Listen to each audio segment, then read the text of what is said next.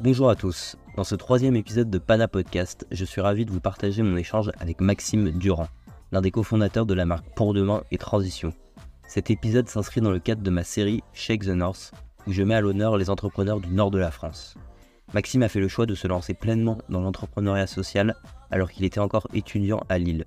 Accompagné depuis ses débuts par son ami d'école et associé Stéphane Delabassé, on va retracer ici les différentes étapes de cette aventure riche et inspirante. Je vous laisse maintenant avec notre discussion en espérant que ça vous plaise.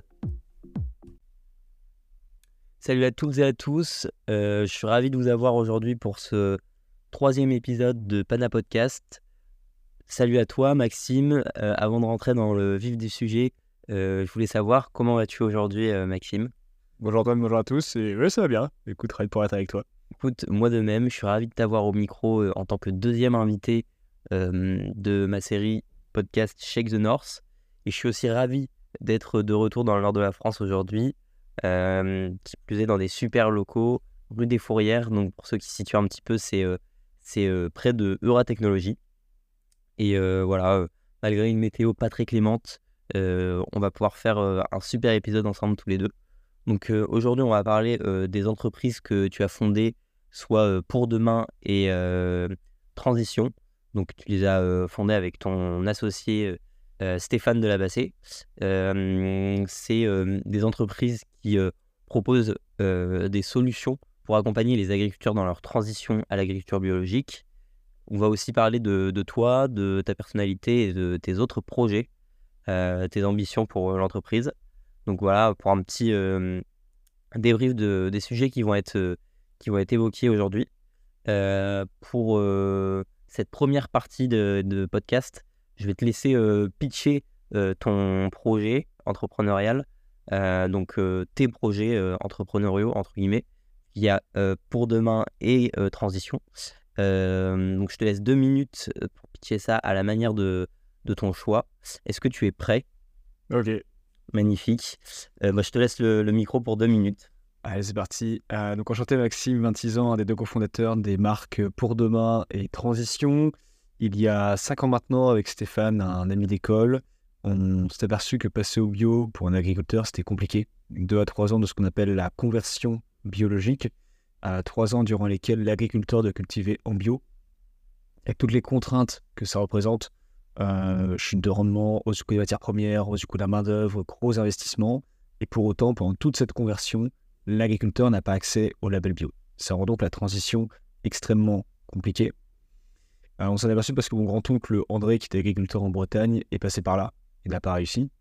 Et c'est comme ça qu'en fin d'études, on, on s'est lancé avec une première marque qui s'appelle Pour Demain, une marque alimentaire qui rémunère justement les agriculteurs pendant leur passage en bio. Notre rôle, c'est d'acheter, euh, par exemple, des pommes euh, en conversion à un prix juste, d'en faire un jus de pommes et derrière de le valoriser auprès du consommateur final avec finalement une démarche qui est assez simple.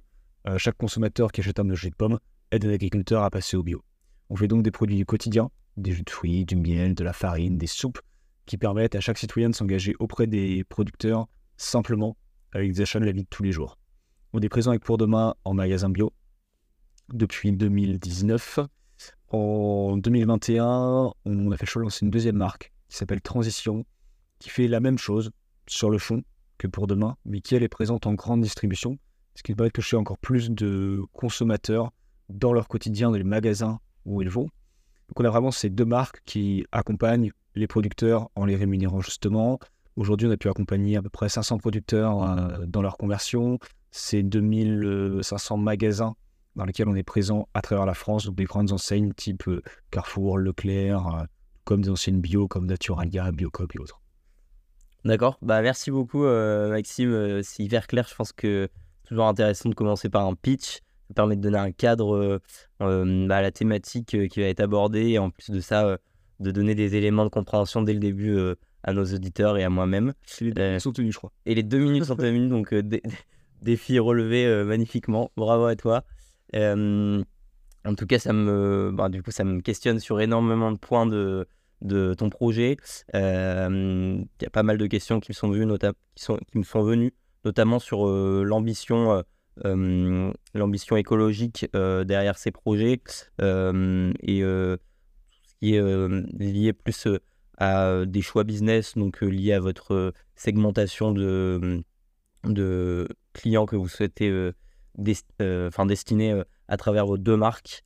Et c'est des points qu'on va essayer de creuser dans la suite de ce podcast.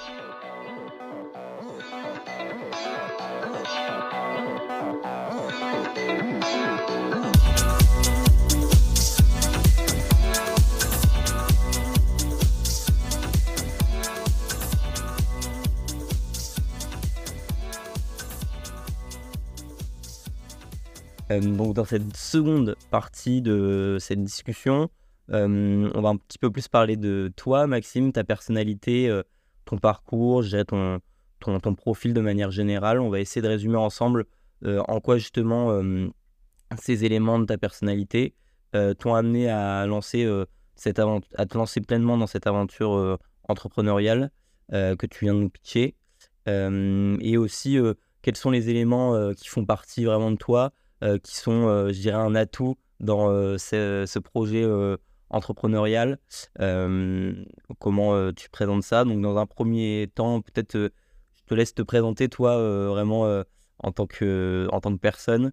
et nous présenter un petit peu peut-être les études que tu as faites et les, les, expériences que tu as eues avant, avant pour demain et transition. Carrément. Donc Maxime, 26 euh, ans, euh, nantais d'origine, lillois depuis euh, presque 10 ans maintenant. j'ai pas mal déménagé quand j'étais petit. je pense que c'est un peu partie de moi sur l'aspect adaptation, toujours se relancer, refaire des copains, recommencer tout à zéro régulièrement. donc un aspect résilient, je pense, qui est quand même assez partie prenante de, de ce que je suis. j'ai passé des années collège et lycée, je pense pas qu'il y avait grand chose à retirer. Euh, ouais, bien sûr. démarrer directement à sortie de, de lycée. Donc, je suis arrivé à 16 ans à l'ITEM. Donc, c'est une école euh, euh plus, euh, enfin, directement après le bac, post-bac, euh, qui fait ingénieur et commerce. Donc, c'est un double niveau. Okay. schéma et central. c'est là que j'ai rencontré Stéphane. Ouais. Ton associé, Mon associé. le début de, de ces aventures entrepreneuriales. Tout à fait. à l'ITEM, je pense en deuxième année, j'ai pu voir le film Demain euh, un film qui parle certes de toutes les problématiques écologiques et sociétales qu'on a, mais aussi du fait qu'on a tous des solutions à portée de main, euh, qu'on peut lancer euh, des assos, faire du bénévolat, monter des boîtes sociales, s'investir en tant que citoyen dans les agents de il y a plein de méthodes pour le faire. Et c'est à ce moment-là que moi je me suis dit que je voulais monter une entreprise sociale, que je voulais avoir l'impact comme ça. Parce que d'une part, le, défi entrepreneurial m'excitait et d'autre part, euh, cette envie de pouvoir impacter positivement la société et l'environnement. Suite à ça, euh, je me suis dit que j'allais partir à me former en mmh social. Donc, je suis parti deux ans euh, à l'étranger et en France. J'ai fait six mois aux Philippines, de l'ONG Gawat Kalinga, où je m'occupais de différents projets sur l'agriculture durable, très proche du terrain, vraiment dans les champs. J'ai ensuite fait six mois dans les biomatériaux à Toulouse, dans une petite scope toulousaine. Euh, six mois à Paris chez Leaf for Good dans le coaching de start-up. Et enfin, les six derniers mois, j'étais à Amsterdam, dans une start-up néerlandaise où j'ai participé à monter la filiale France que j'ai ensuite gérée pendant un an et demi. Donc, c'est une start-up qui était dans le euh, solution zéro déchet pour les festivals. Euh, retour en cours, je continue à gérer cette filiale-là et en même temps, on s'est discuté avec Stéphane de ce qu'on veut faire plus tard on, a tous les deux l'envie de pouvoir monter quelque chose de, cool, euh, qui a de l'impact, euh, qui, qui est aussi dans le domaine de l'agriculture. C'est là que ça vient. Donc pour reboucler ce que je disais au départ, euh, à ce moment-là, j'ai mon grand-oncle qui m'annonce qu'il arrête l'activité de sa ferme, qui se reconvertit vers un, autre secteur et qu'il a revendu la ferme. Et à ce moment-là, c'était un peu un choc avec Steph. Je me suis dit, mais attendez, comment c'est possible? Et donc c'est là qu'on a eu l'idée de lancer Pour Demain et Transition donc voilà, nous, c'était un parcours, euh, je dirais, assez euh, naturel, dans le sens où c'est venu euh, petit à petit par différentes expériences, différentes étapes. Et on a, on a une vraie continuité par rapport au moment où on était en cours. C'était un petit projet à côté, de, à côté des cours, le week-end, le temps du midi. Petit on s'est lancé en tant qu'entrepreneur, finalement, de manière très graduelle. On a, commencé à se rémunérer deux ans après le lancement. On a eu une équipe, tu vois, un an après le lancement, c'est vraiment venu petit à petit cette montée en puissance. Et c'est vraiment là depuis trois ans, je dirais qu'il y a une accélération assez forte du business, du recrutement des équipes, parce qu'aujourd'hui, on est, on est 25. Euh, c'est nu, ouais, euh, toi, ça va. Ok, bah, merci pour cette réponse euh, hyper complète. Euh, premier élément, parce que c'est par ça que hum, j'avais en fait commencé euh, ma réflexion sur, sur cette partie. euh, tout, tout ce qui est lié justement à ton caractère d'entrepreneur.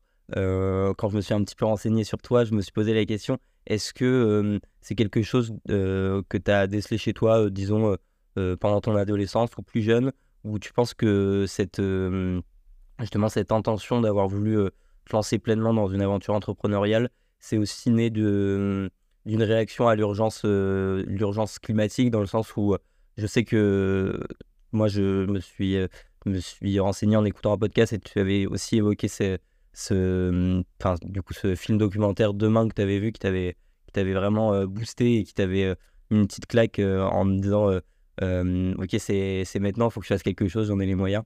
Euh, est-ce que, en fait, si je reformule ma question, tu aurais pu te lancer dans une, av- une aventure entrepreneuriale euh, qui n'avait pas le même impact environnemental et sans cet aspect social ou, ou simplement c'est, par ré- réaction à ce- cette urgence clim- climatique que tu as voulu lancer ce projet? Je ne dirais pas que c'est en réaction au réchauffement climatique, parce qu'il y a plein de manières de s'investir autrement. Et je pense que c'était juste ça, euh, j'aurais pu faire d'autres choses. Mhm. Euh, je pense pas non plus être un entrepreneur né, ça m'est Ok. pas tombé dessus quand j'étais petit, où je suis pas né comme ça. Même au début de l'item, je voulais être informaticien, donc Ouais. c'est pour te dire. Ton plan tes plans ont un peu évolué. Ouais, ouais. ouais. Non, c'est venu petit à petit. Et par contre, je n'aurais pas lancé une- une entreprise qui n'avait pas un lien avec euh, l'environnement, avec l'écologie. Euh, c'est un combat qui me tient à cœur et euh, je compte en tous les cas en faire le cœur de, de ma vie professionnelle. Et ça depuis, depuis le début de l'item. Euh, mais par contre, c'est vraiment demain où je me suis dit, en fait, je peux faire beaucoup plus que. C'est le coup d'accélérateur peut-être qui t'a permis de te rendre compte de, de- des capacités que tu avais si tu te projetais pleinement dans une aventure entrepreneuriale dans ce secteur peut-être. Bah, clairement, ce qui est sûr, c'est que hum, si euh, deux étudiants qui euh, ont toutes les cartes en main pour lancer une boîte sociale, euh, parce qu'ils ont fait des belles études, parce qu'ils ont l'énergie, ils ont le temps, etc., ne le font pas, il n'y a pas grand monde qui va le faire. Donc ça, clairement, euh, me... c'est une des réflexions qu'on a eue avec Steph, c'est de dire, mais en fait, si nous on ne fait pas, qui le fera? Ok. Le raisonnement est assez, logique et infaillible en, soi parce que euh, on est euh, la euh, génération, si, je puis dire, qui est le plus conscient de ces choses-là. On nous en parle tout le temps et, on a la capacité de le faire si on a une. Enfin, si on a la chance d'avoir euh, reçu un niveau d'éducation euh, qui nous donne certaines clés.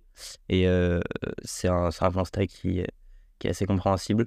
Et euh, en parallèle, tu as évoqué aussi euh, du coup une personnalité assez, euh, euh, enfin, assez euh, travailleuse. Enfin, tu utilisais le terme de résilience euh, dans différents contextes, notamment le fait que tu as beaucoup déménagé et tu devais souvent repartir, de, de zéro. Est-ce que c'est quelque chose qui définit encore aujourd'hui et que tu utilises euh, euh, dans l'entrepreneuriat, euh, que tu arrives à mettre en relation avec justement l'aventure que tu es en train de, de bâtir depuis, depuis ces quelques années avec Stéphane?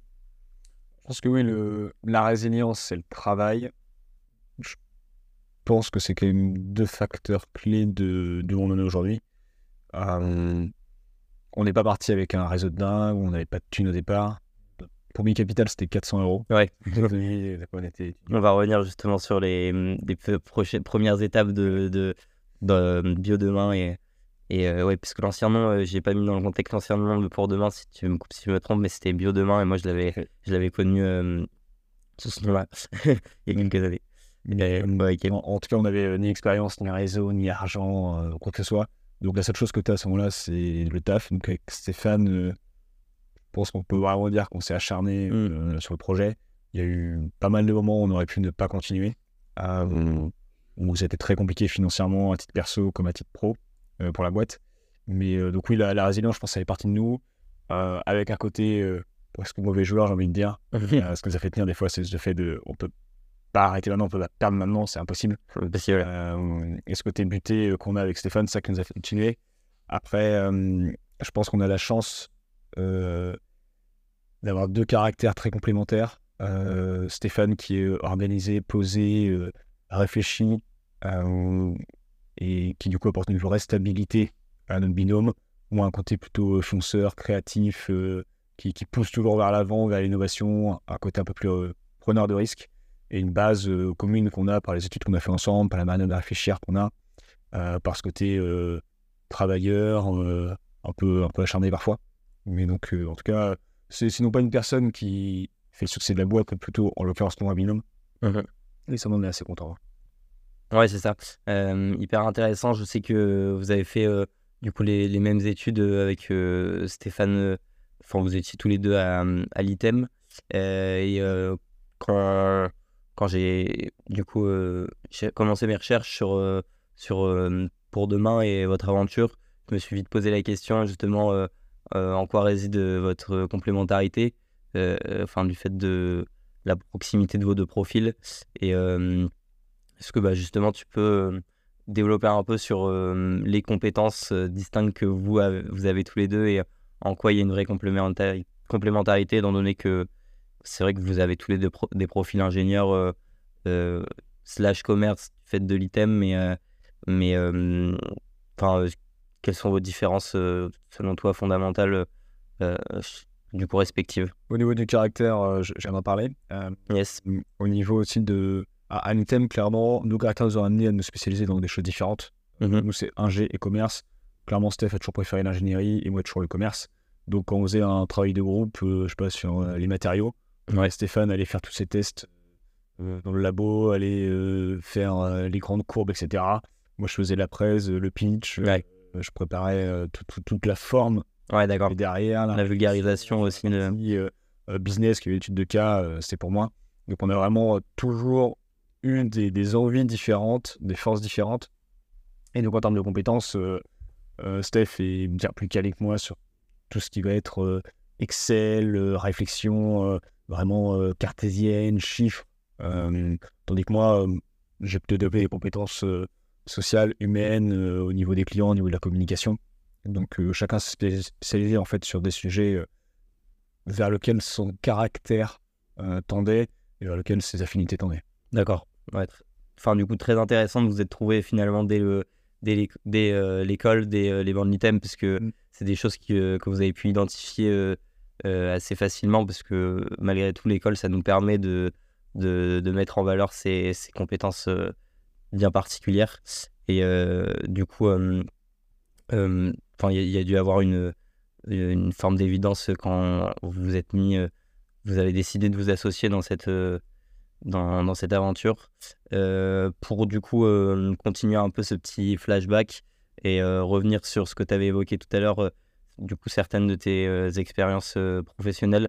Euh, je sais que tu es es parti à l'étranger, aux Pays-Bas, à un moment pour, pour développer sous forme un petit peu d'entrepreneuriat la branche, la filiale d'une entreprise, entreprise.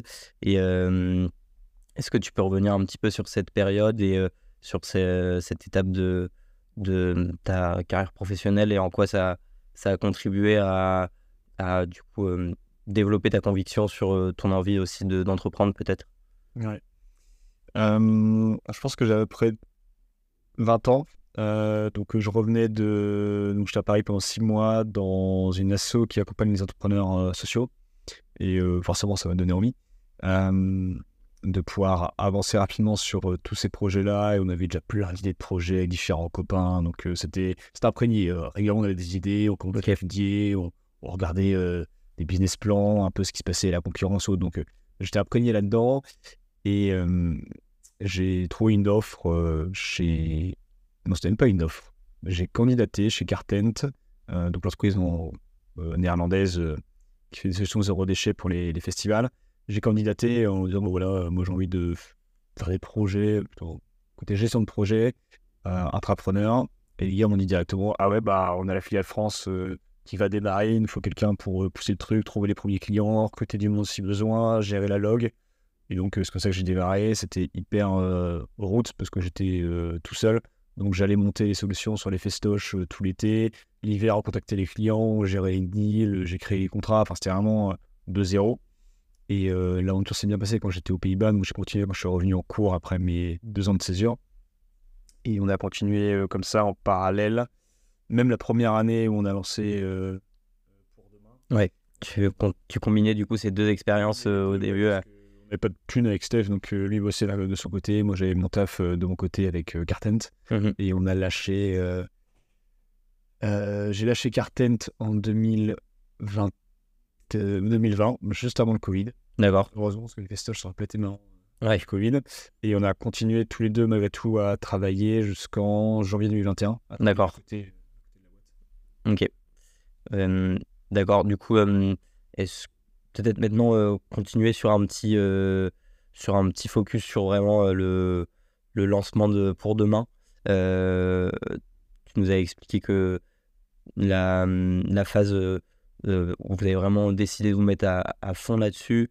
toi de ton côté, c'est né de du film documentaire aussi demain. Mais à quel moment vous avez, vous avez eu niveau force avec Stéphane pour commencer à bosser sur le, sur le projet. Vous étiez tous les deux encore en études. Euh, comment ça s'est passé le, le début de pour demain Bio, euh, bio demain pour le.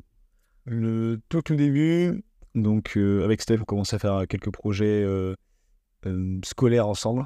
Et euh, bon, c'était au détour d'une soirée, on a Ok. collé, on s'est dit, enfin, moi, je- moi, c'est moi qui lui ai proposé, bah, ça te dit pas, vas-y, on fait quelque chose ensemble. Et bon, rapidement, on, on s'est chauffé, on a généré plein d'idées. Parce que du coup, là, on partait avec cette idée de, ok, on va monter une boîte sociale, qu'est-ce qu'on Ouais.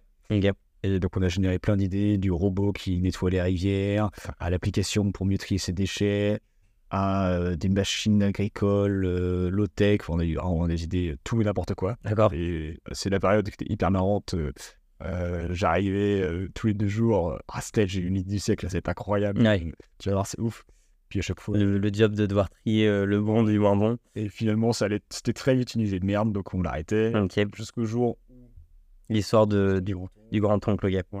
Qui arrive un petit peu comme euh, une évidence finalement. Où... Enfin, cette idée est sortie du lot quand. Cette idée n'est pas forcément sortie du lot au début, si ce n'est par la manière dont elle est arrivée. D'accord. Euh, par le fait que c'était une histoire perso, alors qu'avant c'était un article ou c'était une idée qu'on avait comme ça.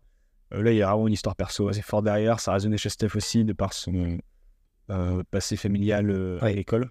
Ouais, parce que Stéphane est aussi euh, enfin, très impliqué familialement dans, dans tout le domaine, euh, Oui. dans tout le secteur de l'agriculture finalement. Ok. Tant de grands-parents de Steph sont agriculteurs, son père est en train de reprendre une ferme. Ok.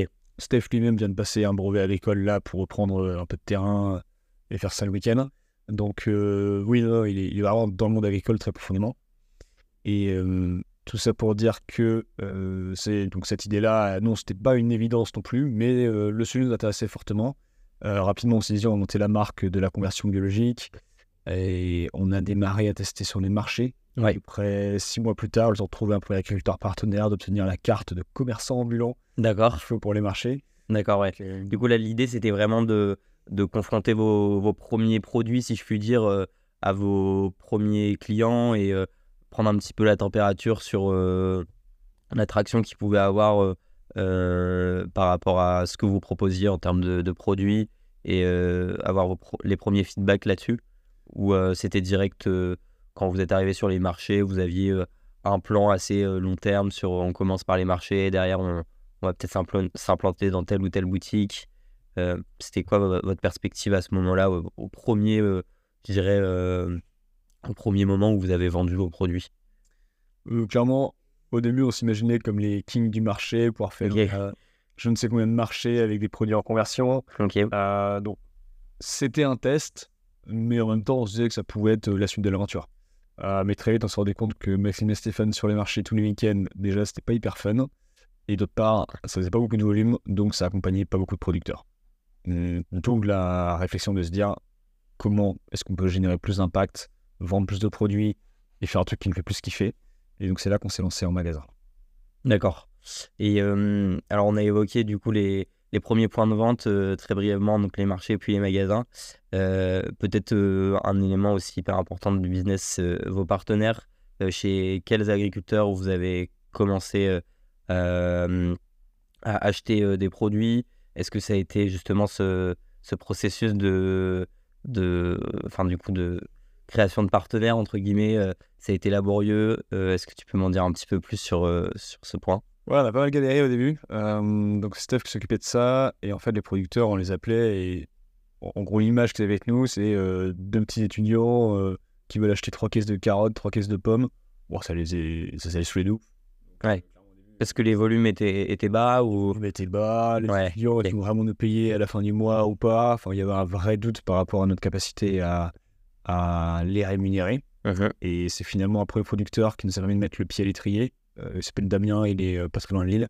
Euh, lui, il vendait des jus de pommes, des pommes, des poires. Donc c'est avec lui vraiment qu'on a pu démarrer, acheter nos premiers produits et donc démarrer sur les marchés.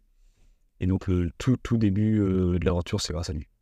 D'accord. Donc grâce aussi à l'intention d'une, d'un producteur qui, qui a cru en votre projet et, et qui du coup vous a donné les, la chance de commencer.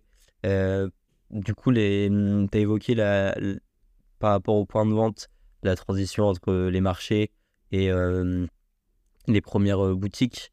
c'est c'est quoi du coup? C'est au début de la vente auprès de boutiques biologiques type Naturalia ou directement une implémentation en grande distribution. dans la chronologie, qu'est-ce qui s'est fait en, premier? Au moment où on se posait la question de où est-ce qu'on va après les marchés, on a eu un appel du Leclerc euh, Templeuve. D'accord. À côté, euh, côté de Lille. Il nous a dit, les gars, cool ce que vous faites, euh, soyez pas, on bosse ensemble. Donc, notre premier magasin, c'est un Leclerc. D'accord. qui a été un très beau lancement, c'était très cool, ils nous ont fait une vraie confiance pour le démarrage. Génial. Mais rapidement, on s'est dit que c'était pas un grand district, qu'il y avait du potentiel pour notre première marque. Mhm. Donc, pour demain, c'était une marque qui était orange, avec marqué en, slogan Ce produit n'est pas encore bio, mhm. qui était très décalé euh, dans un univers bio où tout était. Ouais. Par contre, dans Grande Industrie, c'était pas si décalé que ça. D'accord. C'est pour ça que cette marque-là, on l'a mise en magasin bio. Mm-hmm. Et donc, on est arrivé avec quelques magasins euh, euh, bio de la région au départ. Là, on s'est tapé le Covid, donc on n'a pas fait grand-chose pendant 6-8 mois. Tout était bloqué au niveau des référencements. Et c'est fin, toute fin 2020 qu'on s'est lancé au national avec notamment Naturalia. D'accord. Là, ça a déroulé avec euh, des magasins Biocop, avec euh, Sobio, Bio C'est Bon, Natureo qui nous ont rejoints au national. Et euh, donc, ça arrivait ensuite assez vite. Ok.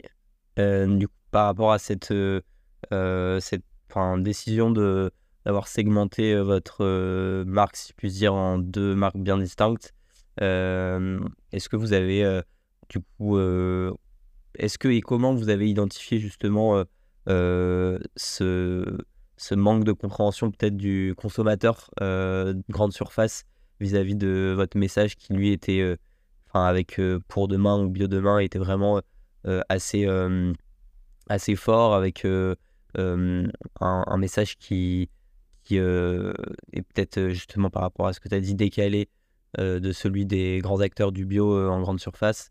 est-ce que ça s'est retranscrit au niveau des ventes ou est-ce que c'est des feedbacks consommateurs qui vous ont fait euh, vous rendre compte de, cette nécessité de, segmentation de votre, euh, marché, enfin de votre euh, produit, pardon Ni l'un ni l'autre. Ok, c'est une intention. obligatoire. D'accord. Euh, tu, tu, connais, je pense que l'éditeur connaît aussi la marque Bjorg par exemple. Mm Bjorg présente en grande distribution. En ouais. magasin bio, c'est la marque Bonne Terre. D'accord. Même usine, même recette, etc. En fait, les magasins bio sont structurés de manière beaucoup plus petite que la grande industrie, ont des surfaces euh, plus petites, plus complexes à rentabiliser, donc elles prennent plus de marge. Donc les produits se retrouvent plus chers en magasin bio qu'en grande distribution. Ce qui fait que si tu avais la même marque, avec le même produit dans les deux réseaux, forcément, si tu en as un qui est plus cher que l'autre, bah, le consommateur n'irait pas en magasin oui, bien sûr. Donc les magasins bio ont ce devoir de se différencier, notamment par les marques qu'elles prennent. Donc si tu es référencé chez Leclerc, tu n'entreras jamais chez Biocop. D'accord. On a cet enjeu, nous, d'avoir deux marques différentes comme, euh, comme tout le monde finalement. Ok, d'accord. C'est ça que ça nous l'a imposé. Euh, et de là, donc, on a créé Transition avec une image de marque très différente de pour demain. Euh, donc, Transition, c'est vraiment une image de marque optimiste, fun, avec des super-héros agriculteurs qui changent le monde, un côté un peu cartoon, BD, mhm. qui permet de rendre la chose beaucoup plus accessible ouais. aux consommateurs. Donc, il y a vraiment un côté très, très sympa, on va dire, à la marque, tandis que pour demain, C'est un côté engagé, militant, avec la transparence, des infos sur les producteurs, un vrai côté, oui, militant en fait, qui a plaire en magasin bio. Mais en grande industrie, tu veux aller chercher les jeunes, les familles, les, les néo-consommateurs bio, bah, tu peux venir avec ce discours-là. Oui, tu arrives avec un discours un peu plus, un peu plus attractif, un peu plus accessible. Et tandis que dans un magasin biologique, tu vas, tu vas aller chercher, du coup, vraiment donner des informations précises sur le sourcing de ton produit et peut-être être encore plus axé sur, sur la transparence et donner le message, les informations dont le consommateur a besoin lorsqu'il va faire ses courses dans un magasin bio.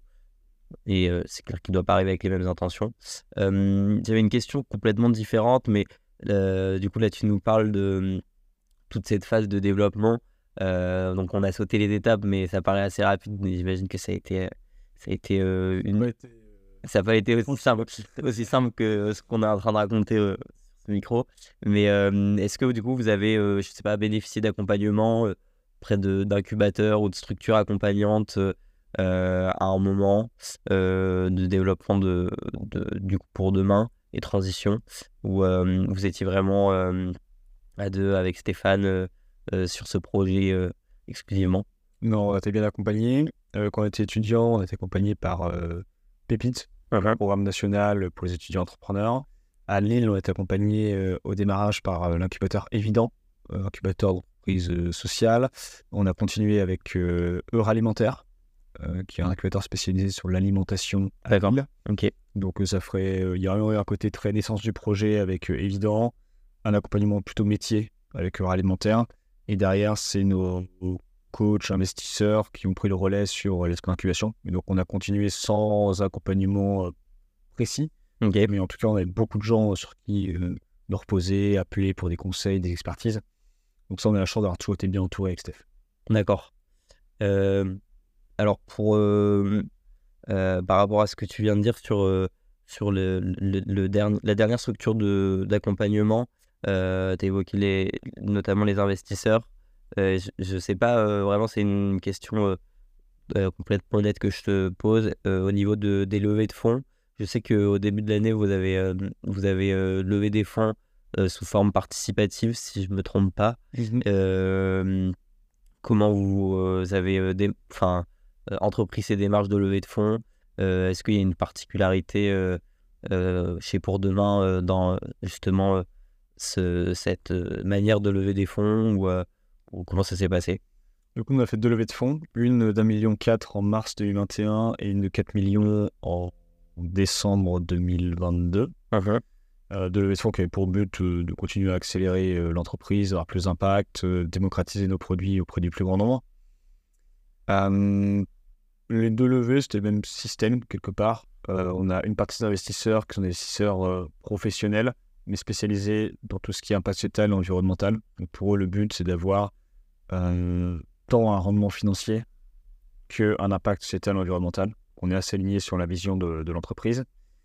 Et euh, une partie de la levée s'est faite en, comme tu le disais, ce qu'on appelle en crowd equity, donc en levée de fonds participative. Mmh euh, et c'est d'ailleurs toujours le premier actionnaire. Le premier actionnaire, ce sont les citoyens. D'accord. Quelques 600 citoyens au capital, je crois. Euh, et c'est euh, monsieur, madame, tout le monde. Euh, tu as notre famille, nos amis. Tu as des partenaires agriculteurs, distributeurs. Tu vas avoir des consommateurs lambda. D'accord. Qui ont trouvé ça cool et qui ont participé.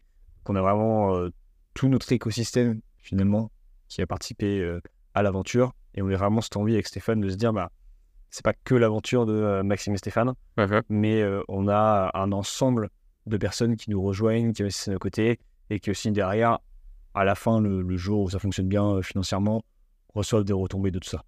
D'accord. Et vraiment à ce côté, partage la gouvernance, partage la D'accord. Et par rapport à vraiment les critères de cette levée de fonds, euh, on sait que, pour moi qui écoute un petit peu de podcast, euh, une entreprise qui n'aura pas nécessairement cette valeur sociale, elle va du coup essayer de lever des fonds auprès de Venture Capital ou d'autres structures investisseuses. Comment ça se passe, vous, au niveau de... vous devez présenter une promesse auprès de vos investisseurs, vous présentez du coup une, estimation de votre, votre, chiffre d'affaires dans les cinq prochaines années. Comment, comment vous enfin, comment convaincre justement ces citoyens, entre guillemets, du coup lambda, d'investir dans, votre dans votre projet? Est-ce qu'il y, a des démarches particulières? Pour les citoyens, donc on est passé par un organisme qui s'appelle l'ITA. Donc en fait, la première étape, c'est convaincre l'ITA. D'accord. Ils sont des analystes spécialisés sur le sujet.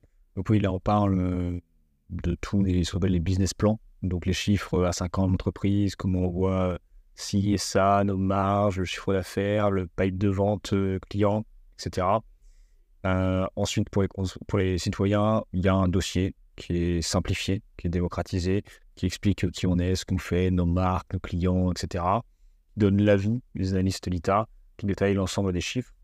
Et c'est ce, dossier-là que les citoyens utilisent pour investir ou non euh, chez nous.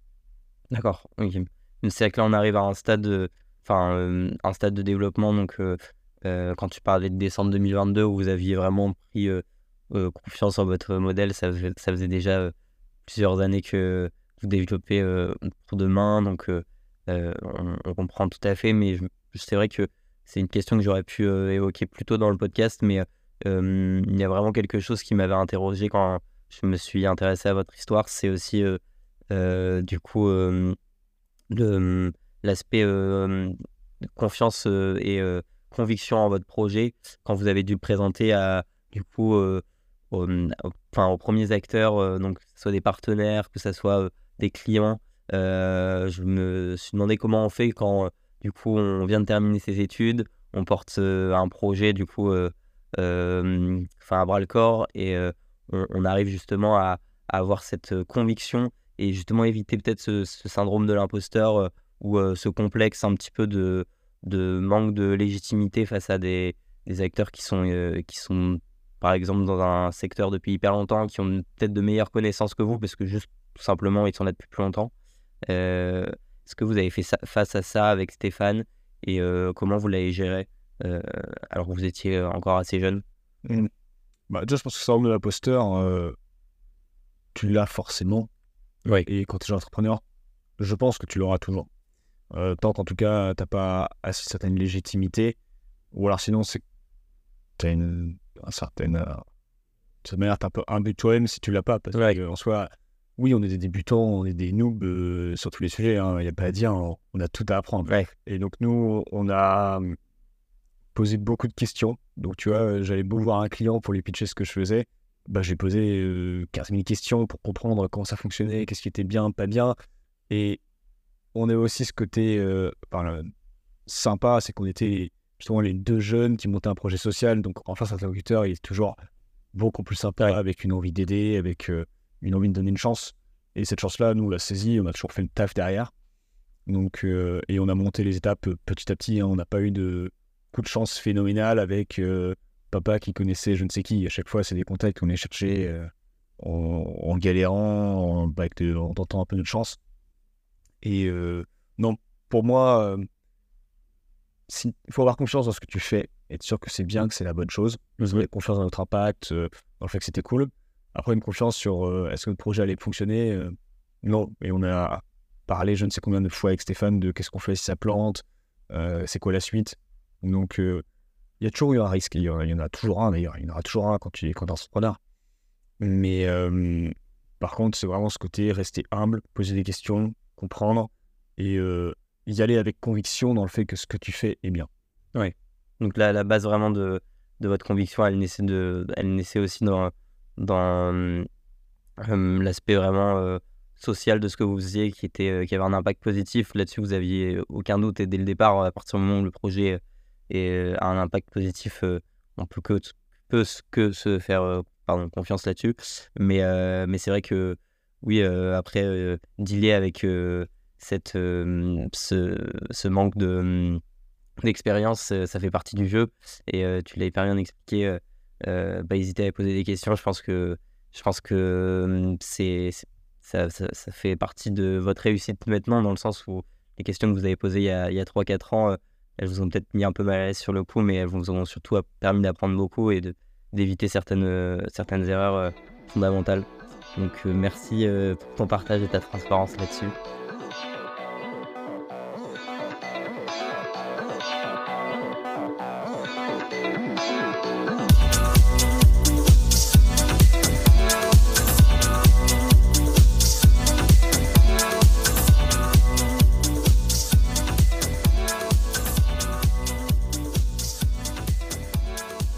Va pouvoir voilà, enchaîner sur une troisième partie de, du, de ce podcast qui sera consacré aux, enjeux actuels auxquels vous, êtes, vous faites face avec Stéphane dans votre projet pour demain et transition.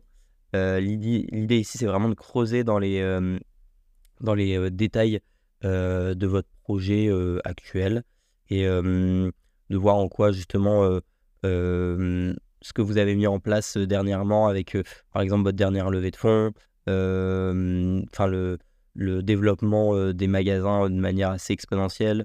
cette partie développement business, elle, a transformé aussi votre manière de travailler maintenant par rapport à, il y a quelques années et le, début de, pour demain. donc, ton objectif initial, c'est vraiment d'accompagner les producteurs dans leur transition écologique. à la base, c'est la promesse de, pour demain et ce que vous essayez de, faire au quotidien. je sais que l'idée, c'est de leur offrir une rémunération honnête. donc, ça, ça vous oblige d'acheter votre matière première à un prix qui n'est peut-être pas un prix le même prix qu'un produit issu d'agriculture biologique, puisque l'agriculteur est encore en transition au moment où vous lui achetez ses produits. mais est-ce que vous avez des difficultés à faire comprendre justement l'ambition de transition et pour demain à votre consommateur en particulier justement à votre consommateur à votre consommateur de transition? Tu l'as évoqué tout à l'heure mais c'est un, consommateur qui est peut-être moins, moins éveillé au sujet d'agriculture biologique et est-ce que le, le prix est assez, bien compris par le consommateur? Est-ce que vous êtes confronté à des problématiques sur ce point-là? Est-ce que le prix est bien compris?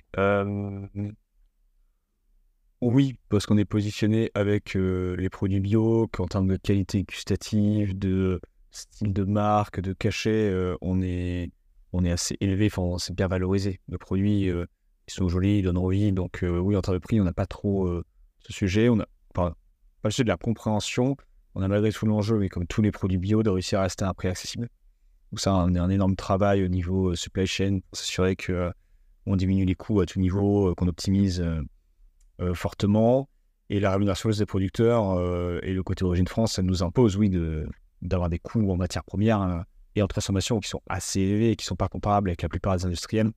Donc on a des enjeux assez forts et la compréhension de l'ambition, le consommateur ne, ne l'a pas, parce que l'ambition de l'entreprise, quelque part, il s'en fout.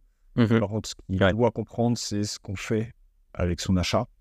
Et donc, très clairement, la baseline, c'est aider les agriculteurs à passer au bio, un produit acheté, un agriculteur accompagné, ce genre de message qu'on fait passer. Le but, mon seul but, c'est que le consommateur se dise Ok, j'achète un jus de pomme, il est bon, il est joli et tout. En plus, ça donne un producteur à passer au bio. Et c'est vraiment ça que.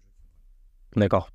Donc, c'est centraliser votre message sur ce sujet en particulier. ok. Et concernant justement le, le, développement, enfin le déploiement, je dirais, géographique de, de vos deux marques, c'est vrai que là, t'expliquer que vous êtes présent dans un très grand nombre, j'ai plus le nombre en tête de, de magasins de grande surface. ça, c'est un développement qui a été quand même assez rapide et qui est assez impressionnant. mais je sais qu'il il y a aussi un sujet, du coup, en termes de rentabilité, parce que c'est des produits où la marge, malgré tout, est assez faible. par nature, les, les produits bio, peut-être vous d'autant plus, vu que vous les achetez un prix honnête pour le producteur. Aujourd'hui, où est-ce que vous en êtes dans cette, dans cette quête de profit, un peu si je vulgarise? Est-ce que du fait de, des volumes vendus, c'est un sujet avec lequel vous avez peut-être plus de, facilité que dans le passé au niveau de la rentabilité? C'est bien la rentabilité qu'on recherche, pas la quête de profit. Deux choses très différentes. La rentabilité, c'est une manière d'arriver à l'équilibre et t'assurer que ton impact dure à long terme et ne va pas s'écrouler parce que tu n'as plus de sous pour financer la manœuvre. le profit, c'est la quête de l'enrichissement personnel mmh du dirigeant. Donc deux choses très différentes. nous, on n'a pas d'ambition de profit particulier. Par contre, on a une énorme ambition sur la rentabilité de l'entreprise parce qu'on veut que notre impact puisse continuer en dehors des financements externes de levée de fonds qu'on a pu faire. la rentabilité, nous, elle est pas évidente parce que on est sur un marché ultra concurrentiel face à des gros industriels qui n'ont pas du tout les mêmes contraintes environnementales, sociétales que nous. Euh, dans un contexte de euh, crise économique aujourd'hui, euh, de très forte inflation. Donc c'est vraiment pas évident.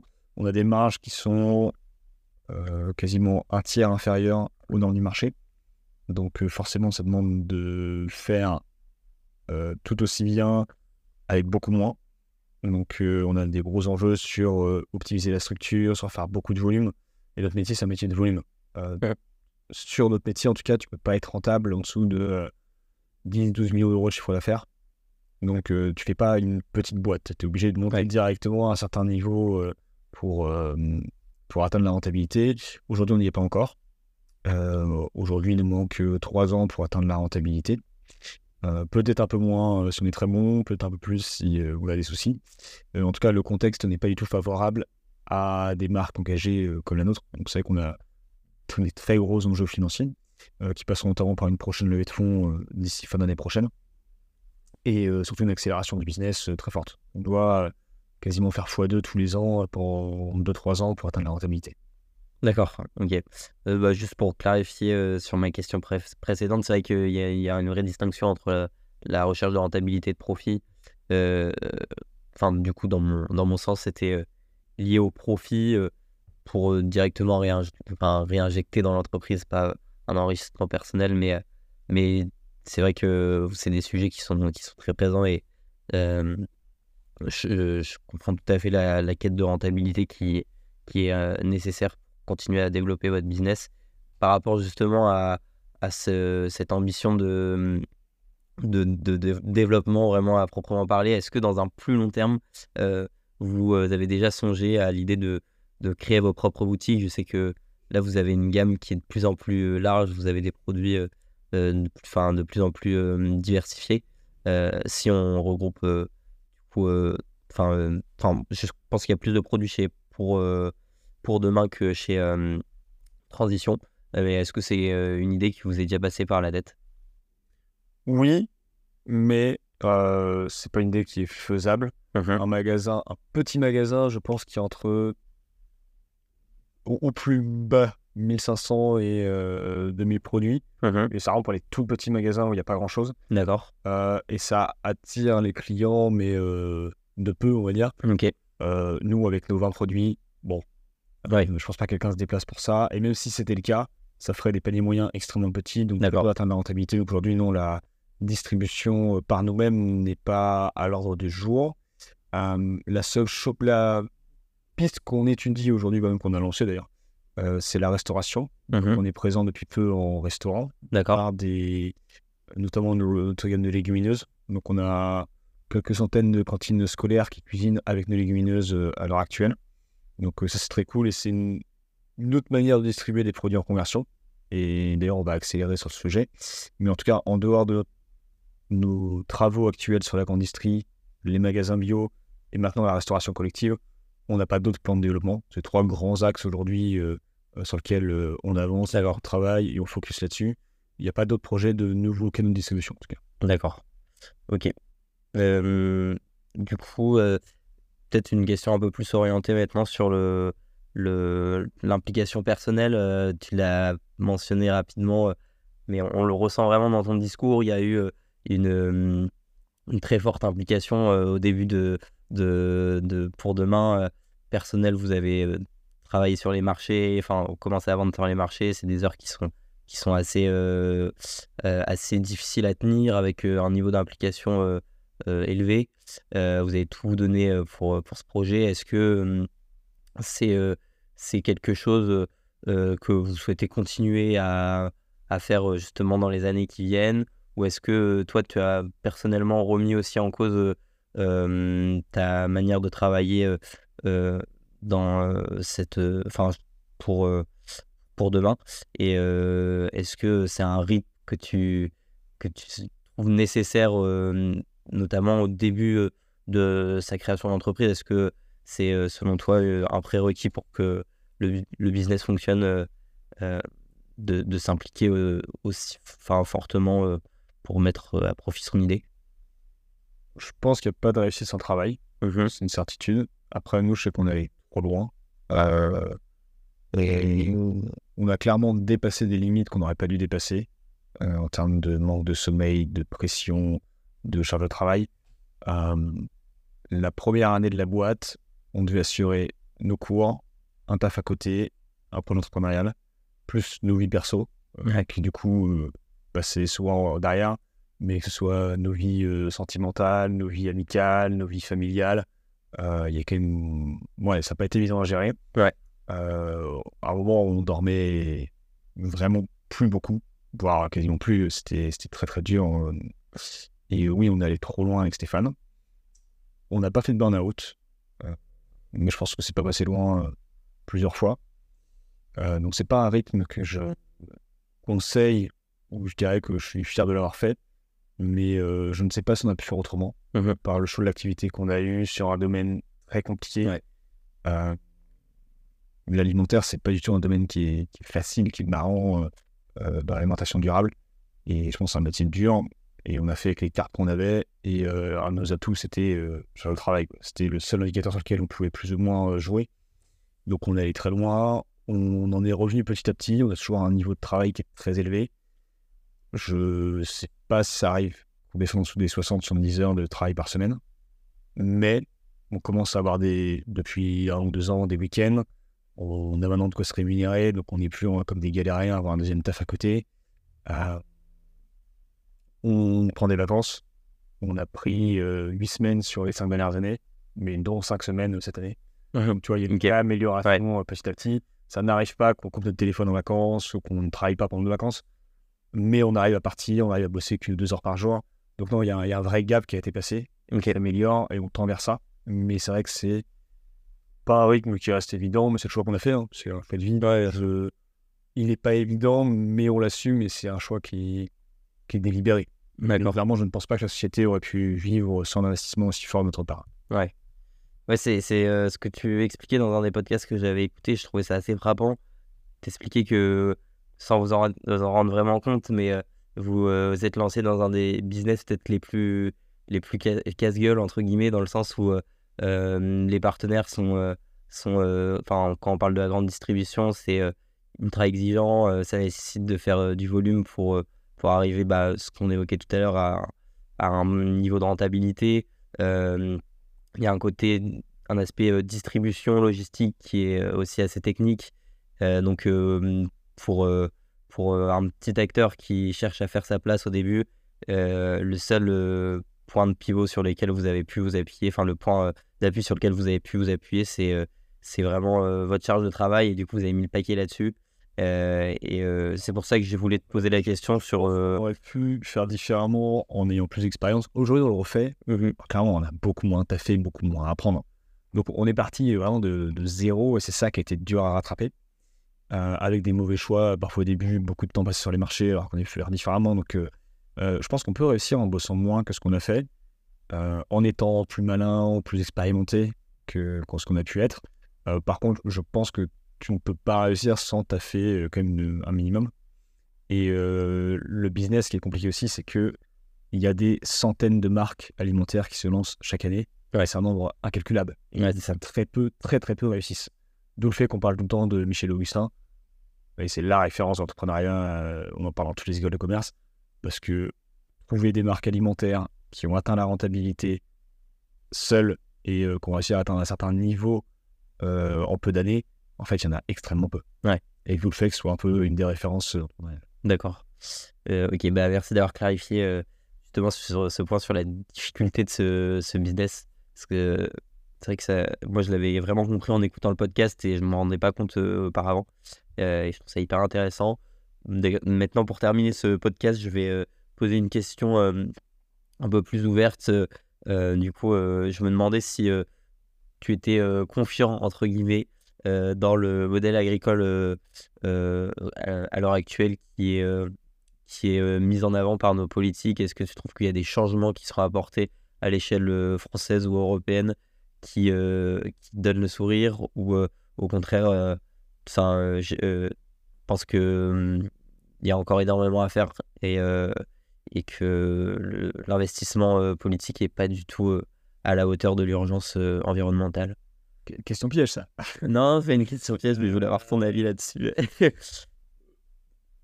je ne suis pas convaincu des politiques environnementales, notamment sur le sujet agricole, qui sont menées par nos politiques depuis, depuis toujours. Je ne pense pas que ça a été bon à un seul moment dans l'histoire de la France, si ce n'est peut-être au moment où il y a eu une promotion du bio et le début des subventions pour le bio, mais qui ont toujours été assez insuffisantes. non, aujourd'hui, je trouve qu'on a une politique agricole qui date de la Seconde Guerre mondiale, qui est du toujours plus, du productivisme, etc. On a repoussé je ne sais combien de fois l'arrêt du glyphosate. On continue à aller à l'encontre de tout ce que les scientifiques nous disent. On continue à aller à l'encontre de toutes les problématiques sanitaires que l'agriculture conventionnelle fait, que ce soit la pollution des eaux, pollution des sols, l'appauvrissement des sols. On arrive au bout d'un modèle là, et je pense que personne ne s'en rend compte, mais chaque année, nos rendements diminuent. On n'arrive plus, malgré toute la chimie qu'on met dans les sols, à maintenir un niveau de rendement, parce que les sols sont épuisés, ils diminuent en, productivité. Et en fait, on arrive vraiment au bout du rouleau de ce modèle. Et si on ne change pas vite, en fait, on est face à un modèle qui est plutôt résilient, qui, qui va craquer à un moment. Et je pense que personne ne s'en rend compte. Il y a un énorme sujet de transition agricole pour euh, sauver la fertilité des sols qu'on a encore et surtout la, la, faire revenir, parce que ce n'est pas irrémédiable. Et c'est ça sur quoi euh, c'est positif, c'est qu'il n'y a, rien de cassé de manière indéfinie. Les populations d'oiseaux et d'insectes sont plus bas, mais elles peuvent remonter. Mmh Le sol est hyper appauvri, mais ça peut remonter. Nos nappes phréatiques sont polluées, mais ça peut se dépolluer. Donc en fait, rien n'est perdu, mais c'est énormément de travail. Et plus on attend, plus ça va être dur. Aujourd'hui, on a une volonté politique qui est à zéro sur le sujet, voire qui est anti-constructive et ce au niveau français. Au niveau européen, c'est plus partagé avec des pays euh, hyper bons dedans, euh, hyper engagés, que ce soit les pays du Nord, l'Autriche, la Suisse, euh, des pays neutres comme l'Allemagne ou la France qui sont plutôt pas très bons, mais qui faire, on va dire, qui laissent le marché. Et après, des, produits, des pays qui sont carrément à l'encontre de tout ça, notamment des pays de l'Est qui, eux, ont des besoins économiques qui peuvent se comprendre avec un développement plus bas que ce qu'on peut avoir en Europe de l'Ouest. Bref, ça veut dire que nous, on n'y est pas encore, qu'il n'y a pas de volonté politique à date, ni dans les prochaines élections qui vont arriver, qui, sera assez fort pour euh, lutter contre ça. Donc il y a un énorme enjeu que citoyens, entreprises, agriculteurs, assos, on se mobilise pour bouger ça. D'accord. Bah écoute, merci beaucoup euh, Maxime pour euh, cette dernière réponse. Je voulais te questionner sur une question un peu plus macroéconomique, puisque tu connais maintenant bien le secteur de l'agriculture et tu en dépends aussi dans, dans ce que tu fais euh, avec euh, pour demain. Donc, euh, je sais que c'est des questions que, sur lesquelles tu avais une opinion et ça m'intéressait d'avoir le tien. bah, je vais te remercier pour ce podcast, pour le temps que tu m'as accordé et, la transparence et la richesse de, tes réponses. je te souhaite plein de réussite en tout cas avec, avec Pour Demain et Transition. c'est, enfin, je, je, donne mon avis personnellement, c'est un projet que je trouve, que je trouve vraiment hyper, hyper beau parce que accompagner l'agriculteur sur euh, cette phase euh, euh, de transition biologique. L'idée est déjà assez noble et hyper, hyper intéressante dès le départ. Et accompagner les consommateurs sur une nouvelle manière de consommer, bah, moi, ça me parle particulièrement. Et je trouve que vous faites du super travail là-dessus. Donc, je vous souhaite beaucoup de réussite. parce que en plus de ça, vous avez beaucoup travaillé dessus, donc vous le méritez particulièrement. Donc, merci beaucoup d'avoir pris le temps de de cette heure euh, au micro de Pana, Pana Podcast. Merci beaucoup, Maxime. Merci à toi, merci à tous. Et pour conclure, euh, j'aurais juste un mot engagez-vous, euh, que ce soit en lançant une boîte sociale, en bossant dans une boîte sociale, en étant bénévole, en consommant des produits durables. Il y a 10 000 manières de s'engager, mais en tout cas, faites ce choix-là parce qu'on a un enjeu sociétal et environnemental qui est énorme, et que ce soit l'agriculture, mais tous les sujets dont tu as parlé, Antoine, précédemment ou qui vont venir il y a du boulot. Donc euh, engagez-vous maintenant, euh, tout, peut, tout peut changer, on peut y arriver. Merci beaucoup.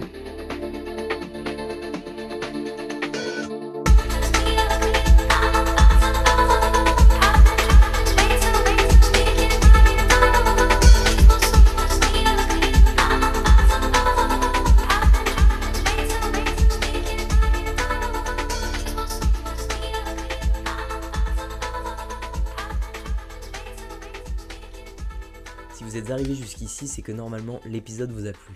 J'espère vraiment que le contenu vous a intéressé et que vous avez appris et développé votre connaissance sur ce secteur avec moi. N'hésitez pas à me mettre 5 étoiles sur Spotify ou Deezer, cela m'aiderait à gagner en visibilité sur ces plateformes. Et surtout, n'hésitez pas à me faire part de vos retours, que ce soit concernant le concept, la qualité du son, les sujets évoqués, tout cela m'intéresse, donc n'hésitez pas. Vous pouvez m'écrire sur Instagram à pana-podcast bien sur LinkedIn à pana espace podcast. Chaque remarque, critique et encouragement me permettra de progresser et faire évoluer le concept positivement. On se voit très vite pour un nouvel épisode et d'ici là, portez-vous bien.